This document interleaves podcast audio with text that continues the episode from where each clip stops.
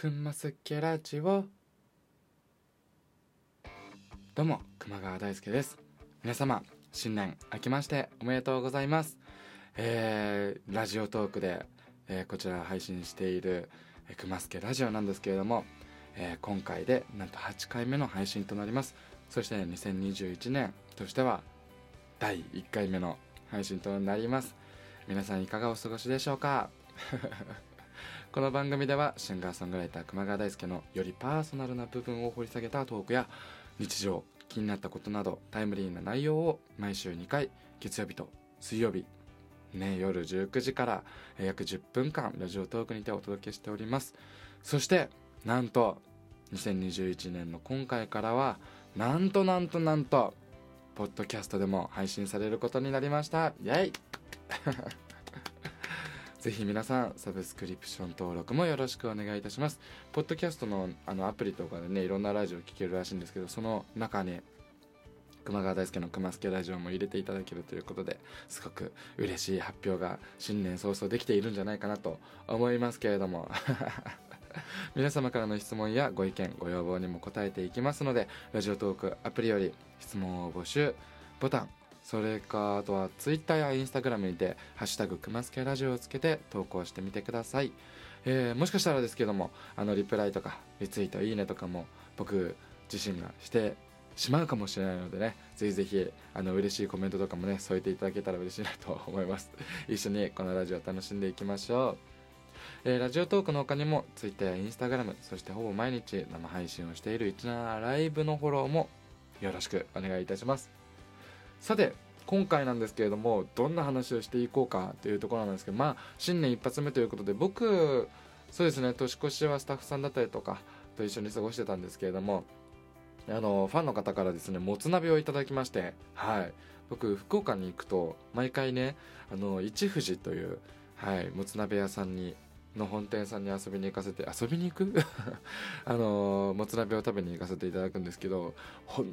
当に美味しくてでその話を17ライブの方でしていたらその話を聞いてくださってた福岡のあのリスナーの方がわざわざ事務所に送ってくださっていや本当に嬉しかったんですよね。そしてしかもあのまあその時にねスタッフさんとかとも一緒に食べたんですけどみんな感動してた。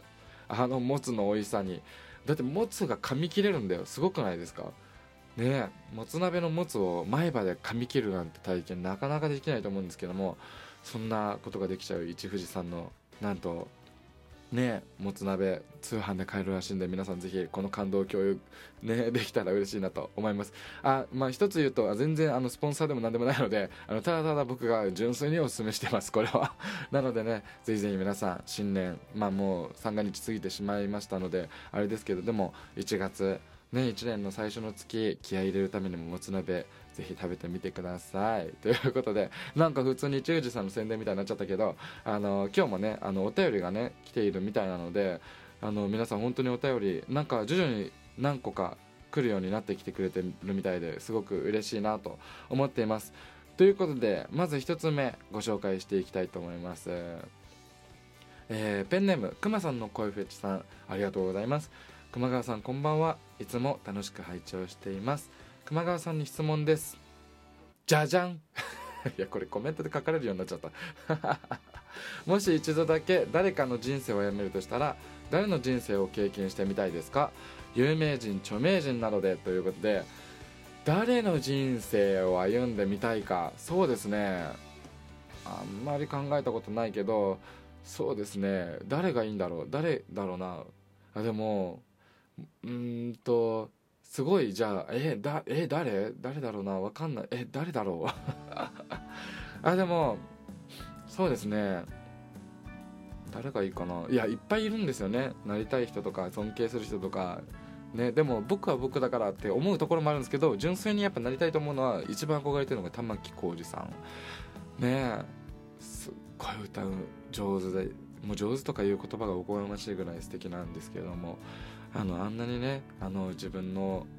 ね思うままに声が出せたらとか音を出せたらどれだけいいことだろうと思うし牧原紀之さんとかみたいにどういう思考回路してたらああいう歌詞書けるんだろうなとかあでも全部なんか音楽関係になっちゃうな。あとアリアナ・グランデさんとかさあもうあの若さであんだけ成功してたらどんな気持ちなんだろうとかさいろいろ思うけどどうなんですかね？一度だけ人誰かの人生を歩めるとしたら誰もう選べないですね。なりたい人はいっぱいいる。だけど自分の人生に誇りを持ってね進んでいければいいなと思いますしそんな自分がね誰かの人生経験してみたいとか言ってもらえるような人生を歩めたらいいですよね。うん。結果出なくてすいません。はい。はいということでもう1通お便り紹介していきたいと思います。神奈川生まれ神奈川育ちさん、えー、お正月といえば何といってもお雑煮ですが熊川さんはお雑煮のお肉は鶏肉派ですか？それとも豚肉派ですか？そうですね個人的には豚肉大好きなんですけどもでもお雑煮と言ったら鶏肉ですかね。はい。鶏肉をのイメージがありますね実家で食べる時も。まあなんかやっぱなんかね和食？ってなんか鶏肉のイメージがあって煮物とかもそうなんですけど。まあでも生姜焼きとかね豚肉大好きなんですけども最近は食べてないのでなんかもうね油が答える土地になってきましたよ。なのでプルプルな鶏がね最近は好みになってまいりました。はい。なのででも今年のあの元旦のお雑煮はあのスタッフさんがあのスタッフみんなに作ってくれたんですけど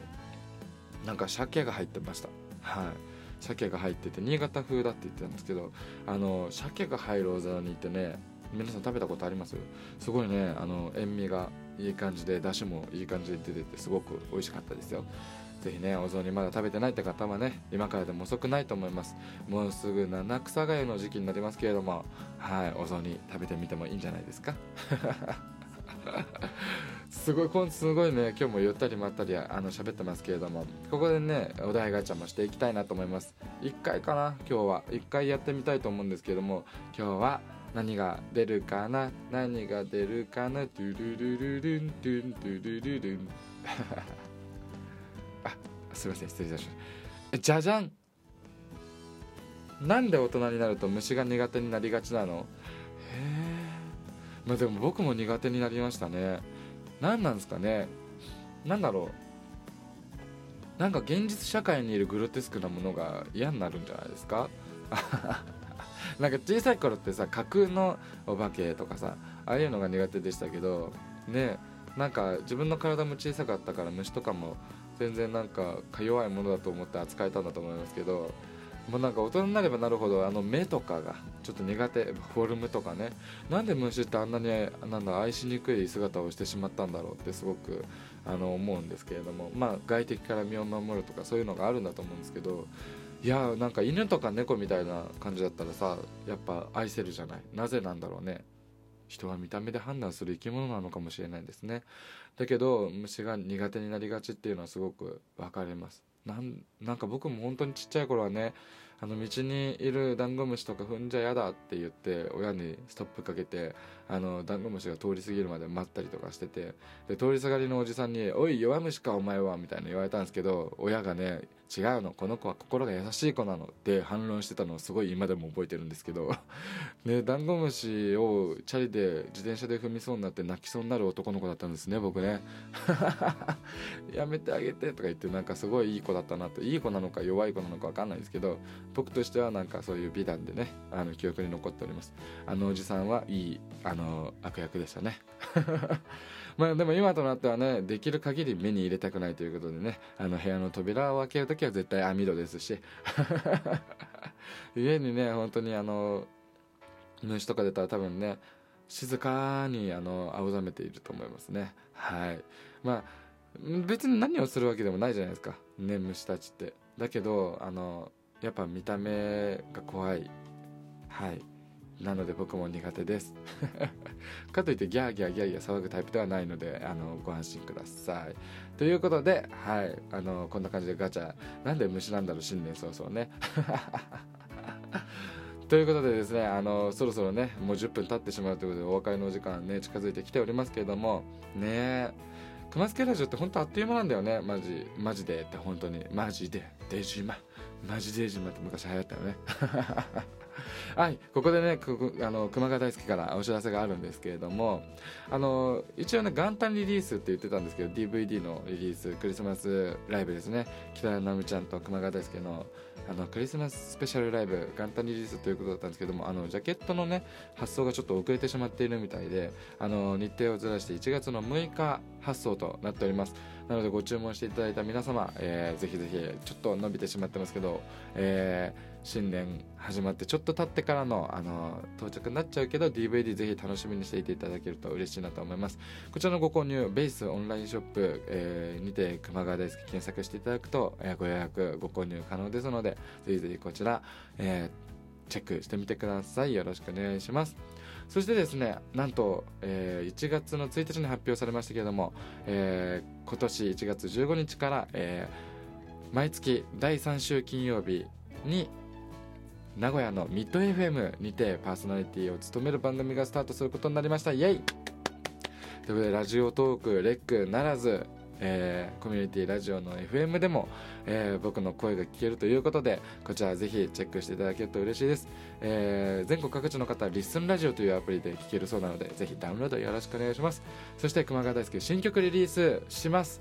えー、こちらコロナ禍の中で書いた、えー今は合わないという楽曲がバンドアレンジで配信限定リリースになります。こちらの配信もリリースが来週になると思いますのでぜひぜひこちら Twitter、Instagram とチェックよろしくお願いします。ということで、えー、改めてね皆様からの質問も、えー、お便りも、えー、楽しみにしていますのでぜひぜひどしどし送ってやってください。ということでまた次回お会いしましょう。熊本生まれ神奈川育ちのシンガーソングライター熊川大輔でした。はあお雑煮また食べたいな。ということで皆さんまた次回もお便り待ってますからね。ではいい一年にしていきましょう。バイバーイ。